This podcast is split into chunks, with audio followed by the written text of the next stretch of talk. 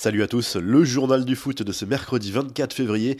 Le Bayern a déjà un pied et demi en quart de finale de la Ligue des Champions. Le club allemand s'est baladé mardi soir en huitième de finale aller de la compétition sur la pelouse de la Lazio Rome.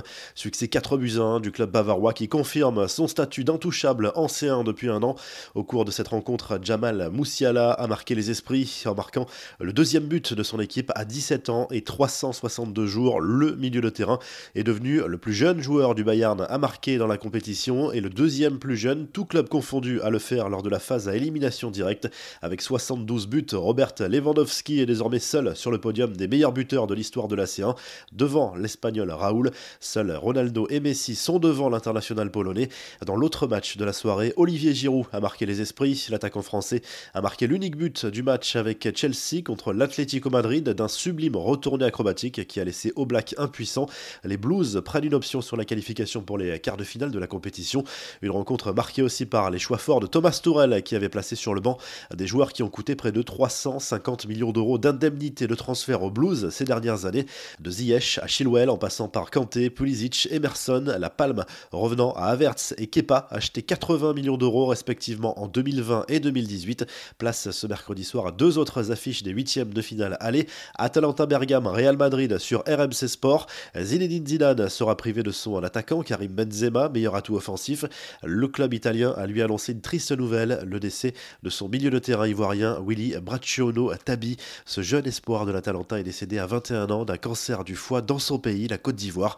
Manchester City va défier le Borussia Mönchengladbach, non pas en Allemagne, mais à Budapest en Hongrie en raison de la crise du Covid et des décisions du gouvernement allemand à ce sujet. Coup d'envoi des deux rencontres à 21h. Les infos et rumeurs du mercato. Ronald Koeman agacé par toutes les rumeurs autour du futur mercato du Barça alors que la presse catalane parle d'un possible intérêt pour Haaland et Mbappé. Le coach du club Laograna a balayé les questions sur le sujet en conférence de presse, rappelant qu'il fallait surtout se concentrer sur les prochains matchs du club, à commencer par cette rencontre en retard de Liga contre Elche mercredi soir. Ce n'est pas le moment de parler d'autres joueurs. Tant qu'on ne saura pas qui est le président, nous ne saurons pas quels sont les futurs de l'entraîneur et de l'équipe. J'attendrai jusqu'au 8 mars, a prévenu l'entraîneur du Barça. Jean-Michel Aulas lui a reparlé de l'avenir de Rudy Garcia qui reste toujours aussi flou malgré la belle saison lyonnaise. Je pense que l'indécision permet aux gens de se surpasser. L'équilibre global du club nous amène à maintenir cette indécision le plus longtemps possible, a prévenu le président de l'OL lors d'un entretien accordé à l'équipe. Enfin, lui ne terminera pas la saison avec le Celtic Glasgow. Le club écossais a annoncé la démission de son entraîneur Neil Lennon. Le Celtic, champion en titre, compte 18 points de retard sur son rival historique, les Glasgow Rangers. Les infos en bref, le Qatar accusé de minimiser le nombre de morts sur les chantiers. Le journal britannique The Guardian a enquêté sur le sujet et estime que plus de 6500 ouvriers, originaires d'Inde, du Pakistan, du Népal, du Bangladesh et du Sri Lanka, ont péri sur les chantiers de stades ou de différentes infrastructures ces dernières années. Mauvaise nouvelle pour Philippe Coutinho qui va devoir patienter encore avant de retrouver les terrains après son opération au genou. Selon la presse catalane, le Brésilien du Barça a connu un nouveau contretemps et ne devrait pas rejouer avant mi-avril, soit deux semaines plus tard que la date prévue au départ. Du côté de la Roma, en revanche, on se réjouit du retour de Nicolo Zagnolo et éloigné des terrains depuis près de 6 mois en raison d'une grave blessure au genou. L'attaquant italien a fait son retour à l'entraînement avec le club de la capitale italienne. La Copa América 2021 se jouera sans le Qatar et l'Australie qui ont renoncé à participer à la compétition pour laquelle ils étaient invités. La Confédération sud-américaine de football évoque des problèmes de calendrier. Les deux pays ne seront pas remplacés. La Copa América 2021 qui se jouera du 11 juin au 11 juillet en Colombie et en Argentine. Enfin, nouveau succès pour l'équipe de France féminine en match amical Quatre jours après un succès contre le même adversaire, les Bleus ont dominé la Suisse 2-0 grâce à un doublé de Wendy Renard.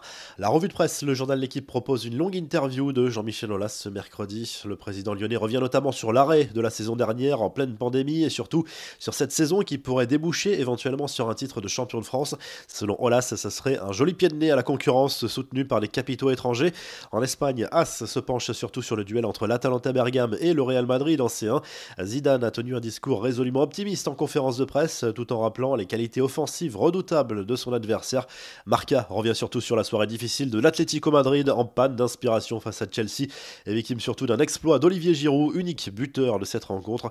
Et en Italie, le Corriere dello Sport revient surtout sur la claque reçue par la Lazio Rome mardi soir à Rome face au Bayern. Le club romain n'a pas résisté à la machine bavaroise et devra se reconcentrer au plus vite sur la Serie A avec le top 4 comme objectif sur la fin de saison. Si le journal du foot vous a plu, n'hésitez pas à liker la vidéo et à vous abonner. Et à très vite pour un nouveau journal du foot.